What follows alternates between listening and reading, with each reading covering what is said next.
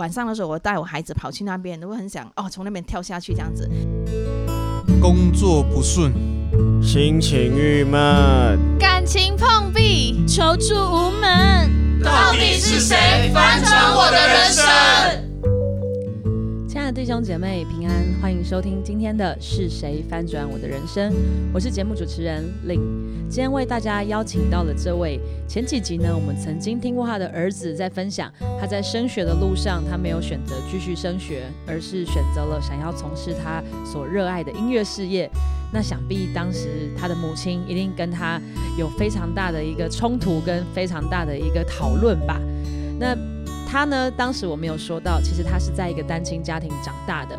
那如果当过妈妈的人，真的都知道，照顾一个孩子从小到大是多么不容易。尤其他又不是台湾本地人，他是从马来西亚到台湾，这样子很辛苦的把孩子拉拔长大。然后到如今，看见孩子在教会的服饰，看见孩子的婚姻，看见孩子的事业，这一切的美好，他都看见上帝在他生命当中的恩典。那今天我们就邀请这位姐妹来跟大家分享她怎么样走过她这些辛苦的过程的一个生命故事。我们来欢迎今天邀请到的应云姐妹。各位弟兄姐妹平安，我是应云，很开心今天可以来这里啊，分享我呃如何经历神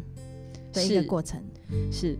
应云姐妹在我心中就是一个非常认真服侍的好童工、好姐姐哦。总是看到她很早就来教会，然后每个礼拜总是看到她在教会当中，就是在各样服饰当中穿梭。但是想问一下应云姐，呃，当初你是怎么样受洗的？那你又怎么会离开家乡来到台湾呢？哦，我是。在一个偶然的机会认识我的前夫，我们因为在婚姻的道路上遇到一些拦阻，他就叫我去教会学习祷告，所以我就开始去教会。我当初是抱着传统拜拜的心态信耶稣的，因为我就是向神求求说我要结婚这样子。但是在祷告的过程的当中，其实我知道上帝没有要我嫁给这个男人。但我因为鬼迷心窍，明明知道他品格很不好，但是我却很想要结婚，所以就来到台湾。所以当时是因为这段婚姻，所以来到了台湾这样子。对，嘿，嗯嗯嗯嗯。那到后来，你刚刚其实讲到说，觉得这段婚姻不是神所喜悦的，所以后来呃，为什么你离开了，结束了这段婚姻呢？哦，因为哎，我结婚前其实就知道说他实在是不是一个好人呐。但是结婚之后，我很快就知道说，原来在我们还没有结婚的时候，他就有一个女朋友。然后当我在怀疑他的时候，他就上演很多戏码，比如说他告诉我他加入帮派呀、贩毒啊，就是帮派有一些恶斗啊，然后每天在我面前演那个连续剧。他甚至就会策划黑道要来绑架我，这样子让我每天就活在恐惧害怕的当中。呃，他那种很。荒谬的一些剧情哈，让我心里面产生很大的怀疑。我在想说，假如是他是骗我的，我没有办法相信这个世界上有这么恶劣无耻的人。因此呢，我就向上帝求，我求神给我真相。在圣灵的引导之下，他的谎言一一被拆穿。原来他所做的一切都是为了掩饰他的外遇。生孩子之后，我原本想要给他机会改过自新。但是发现他有太多的坏习惯，那时候我就在想，假设我的孩子有这样的父亲，长大之后很可能成为社会的祸害，所以孩子出生没多久，我就离家出走了。是应云姐刚刚其实有提到，就说其实那时候孩子才刚出生没有多久，你记得大约是孩子大概多大的时候吗？哦，我的孩子是在马来西亚出生的，然后三个月的时候我把他带回来台湾，然后哎。过了几个礼拜之后，哎，我觉得说我不想要在这个环境让我的孩子长大，所以大概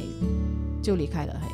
哦，三个多月，其实那个时候都还是照顾小孩很辛苦的时期，就是可能晚上睡不过夜啊，然后其实很多都还是需要自己照料。那你这样子，你来台湾又无亲无故，然后就是又呃又照顾这么年幼的孩子，那你那时候怎么处理？就是说你照顾孩子跟你工作经济的部分呢？你的生活上怎么办？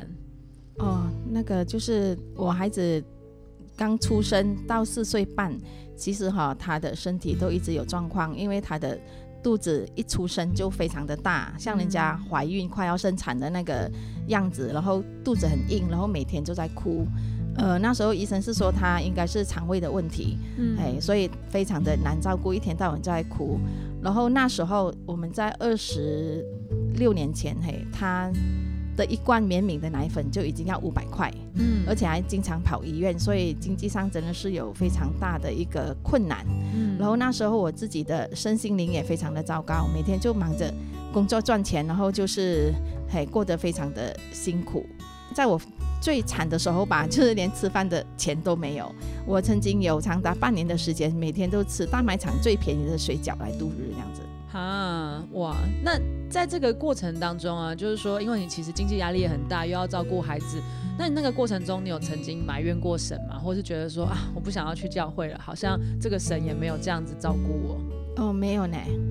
呃，因为我刚来台湾的时候，其实我就有跟神祷告，我跟主说，哎，我想要找一个教会，嗯所以我就在路边这样子一边祷告一边去找教会。后来我就找到教会之后哈，我就每个礼拜都一定会去教会，因为我觉得说，我就只有依靠上帝啊，我才有办法度过我的人生，所以我每一个礼拜一定会去教会。我觉得说我去教会，我可以就是。呃，跟神亲近，然后来认识神这样子。其实那个时候我才很认真的读经祷告。呃，之前我信耶稣，我可能会觉得说他只是一个，我们以前是那个拜拜的家庭嘛，嗯都会觉得说拜拜就是我要什么，然后这个神就要给我，你嗯给我我要的，你就是很灵验的神。假如是我祷告，然后你没有给我，那你就不是真的神。那时候我刚开始信耶稣的观念是这样子，但是当我开始很不好的生活之后，其实我没有一点的埋怨，我就很认真的读经祷告，然后我就一直去教会这样子。我记得我儿子有曾经讲过一句话，就是非常的贴切，就是我们不是去教会，就是去教会的路上，所以我是从来都没有缺席的。然后我也有去小组，只是那时候我会觉得说我因为。一些经历，我觉得我都不好意思告诉别人我发生什么事情。其实我就没有很多的时候把我的事情告诉别人，然后就是我自己跟孩子一起就是祷告这样子。嘿，所以其实是在那个很困难的时候，其实你都没有放弃来教会，那也包括你也在这个时候也很认真的经历神，然后也知道说，即使在这个时候，上帝其实还是看顾你的。嗯，是的，嘿。虽然那那段时间我过得不是很好，但是我因为每天都带着我的孩子一起祷告，其实我真实的感受到耶稣一直保护我的孩子，亲自管教他，让我很放心。我也很感谢神，我的孩子从小到大没有给我添什么麻烦。我不说，没有人知道他是在没有父亲的环境中长大。那所以后来你在教会当中，你觉得就是在这个过程当中，上帝怎么样帮助你在经济上啊，或者说你自己这样带孩子一定有很大的压力啊，在情绪上啊，你是怎么样的能够度过这些就是很困难的时刻？我觉得说很感谢神，就是在我哎台湾的这一段时间，其实有派很多天使、很多好的那个姐妹们来帮助我。我觉得说很多时候真的是只有祷告，比如说我们遇到很大的经济上的困难嘛，其实我都只有祷告跟上帝说，哦我又没钱用了怎么办？这样子，然后上帝都会用一个非常非常特别的方式，然后来解决我经济上的困难这样子。是，然后我其实最感谢的是我的妹妹，嘿，因为那时候不敢向台湾人借钱，然后没钱的时候就只能向我的妹妹借这样子。所以在那个其实最困难的时候啊，就是透过祷告，然后也是透过我的妹妹，就让我们的那个经济就是可以度过每一个月这样子，嘿。嗯，是。那其实从孩子从小到大，就是说，其实你毕竟是一个外地人，我相信其实是在教养上啊，就是呃，到到底要怎么为孩子做选择，然后也会担心孩子在台湾长大会不会跟不上人家，然后还有包括就是在信仰上，就说，哎，现在人家可能都会跟你说啊，你孩子教的真好啊，看他在教会也很认真，然后呃，要娶了太太，然后在很常常的在关心很多年轻的年轻的弟兄，是然后也是很棒的鼓手，会说哇，你怎么教孩子的？那关于这个部分，要不要跟我们分享一下？哦，确实是很多人哈问我我是怎么教养孩子，其实我的答案就是哈天生天养。所谓天就是天赋上帝，因为呢我就是一直忙于工作，然后就是赚钱，然后我自己其实也非常的忧郁，我根本就没有多余的心力来照顾我的孩子，所以我唯一能做的哈，我唯一有做的就是一起。带他就是祷告，然后来经历神这样子。然后我也非常的感谢神，就是在台湾虽然我没有娘家，但是其实教会就像是我的娘家一样。哎，我觉得说，假如是没有这个基督的信仰，可能我就没有办法活到今天。嗯，哎，是。那叶云姐，我想要请问哦，就是说，其实带孩子这件事情，因为自己当妈妈之后，就真的了解妈妈的那种辛苦。其实，不管是你照顾孩子的，从起初的那种就是饮食起居啊、生理需求啊，到后面啊成绩啊、同学朋友啊，这有其实一个孩子长大，一个母亲内心要烦恼的事情是非常多的。那你觉得对你来说，就是当你有这些？压力，然后不知道怎么办，然后也不知道自己到底做的好不好，这样子对孩子真的好吗？有这些压力跟那种呃情绪很低落的时刻的时候，你是怎么样去处理你自己的情绪的？其实我在呃就是刚开始的时候，一直都没有离开教会嘛，然后一直都在教会里面。但是呢，我其实我有一阵子我会感觉到说遇到一个信仰的瓶颈，哎，因为我好像感觉到说我读了那么多圣经，我觉得说我的神应该是。比我现在所经历更加的伟大，更加的奇妙，而且它应该是可以，就是有更美好的一些带领这样子。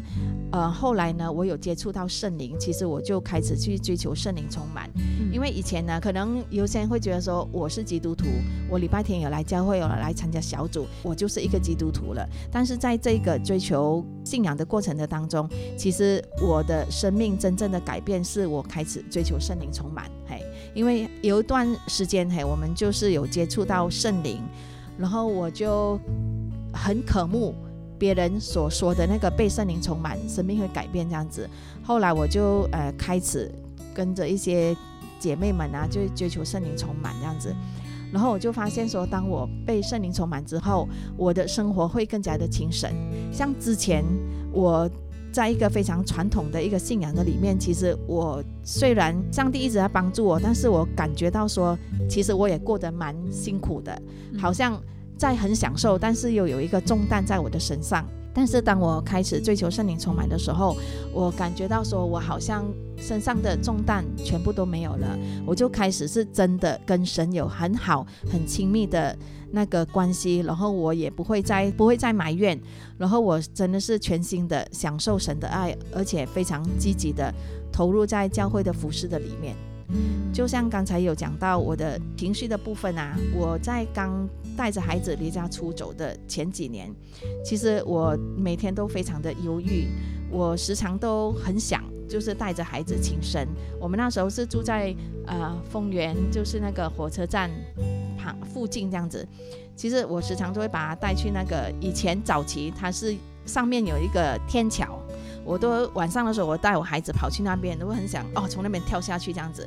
但是都没有勇气。然后在两年前哈，我曾经自己做一个很深入的一个祷告。那时候哈，上帝跟我说，我犯了一个谋杀孩子的罪，要我为这件事情认罪悔改。其实我就吓了一跳，说啊，原来那个事情，那个想要轻生带孩子轻生的念头，其实就是在神的眼中就是谋杀的罪这样子。哎，那时候我就很认真的认罪悔改，然后后来我有向我的孩子就提起这件事情，他就笑着对我说：“还好当初我没有从上面跳下来，不然的话他就没有办法享受这么精彩的人生。”是。哎，那其实我看易云姐在呃。这么多年的一个信主的过程当中，就是一直有在小组当中也参与很多各式各样的服饰。你在服饰当中，你觉得你曾经见证过上帝什么样奇妙的作为吗？我觉得说有很多很多，可能一时也。讲不完，我哎觉得说，在这个信仰的道路，我真的是很真实的感受到神是一位非常好的神，哎，然后我为什么哎喜欢服侍呢？其实我觉得说，因为上帝太爱我了，然后我没有办法不服侍，所以我就很喜欢去哎向别人传福音啊，然后去关心别人，呃，在这个过程的里面，其实见证到神在每一个人的生命的当中，嘿，就是。帮助那一些需要帮助的人，呃，像我们在这这几年吧，有一个很好的见证哈，就是我们的呃身边的一位姐妹，她的哎家人，她的母亲，就是生重病，然后就哎送去医院，然后那个医生就讲说应该是没有办法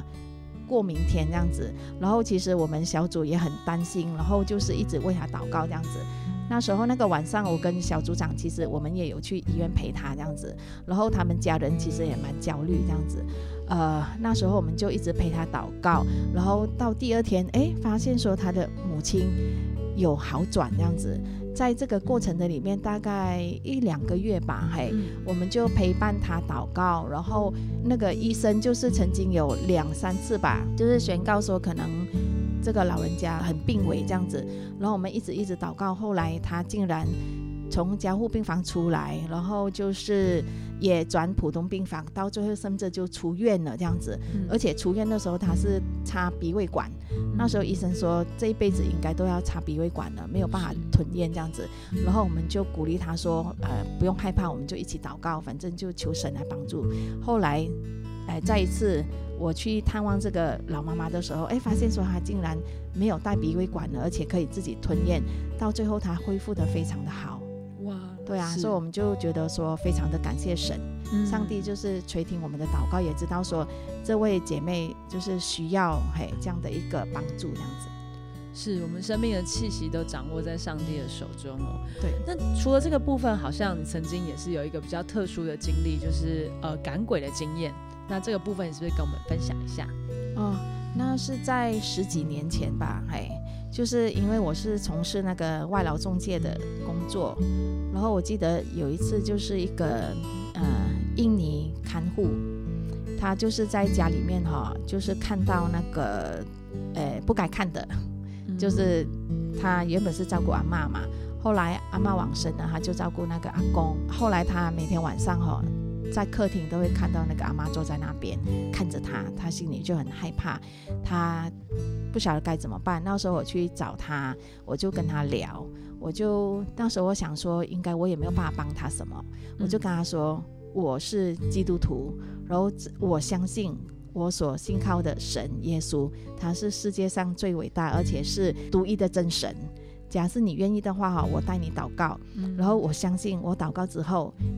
你就不会再看到阿妈了。然后刚开始的时候，这个印尼的看护他就不肯，他跟我说他是信阿拉的，他不愿意接受我的祷告。后来我就劝他，我跟他说，反正你就试看看。我就问他说，假如是你一直看到阿妈的话，你还有办法继续工作吗？他说没有办法，他很害怕，他想要回去，但是他因为赚钱，他又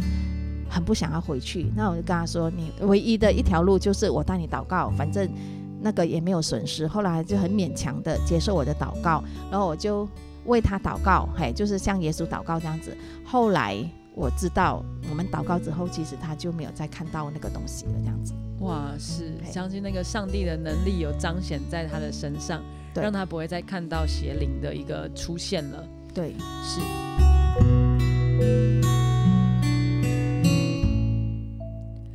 哇，其实真的听到应云姐一路走来的经历，相信真的是非常不容易的，里面有很多的眼泪，很多的痛苦，可是终究是这样子走过来，就是二十几年了。那想问一下应云姐，对你来说，就是你觉得这份信仰对你人生当中最大的帮助跟祝福是什么？那有没有什么在这样子的一个呃过程当中，一直支持着你的经文，可以跟弟兄姐妹来分享？嗯，我觉得信仰对我最大的帮助，哈，是我真正的。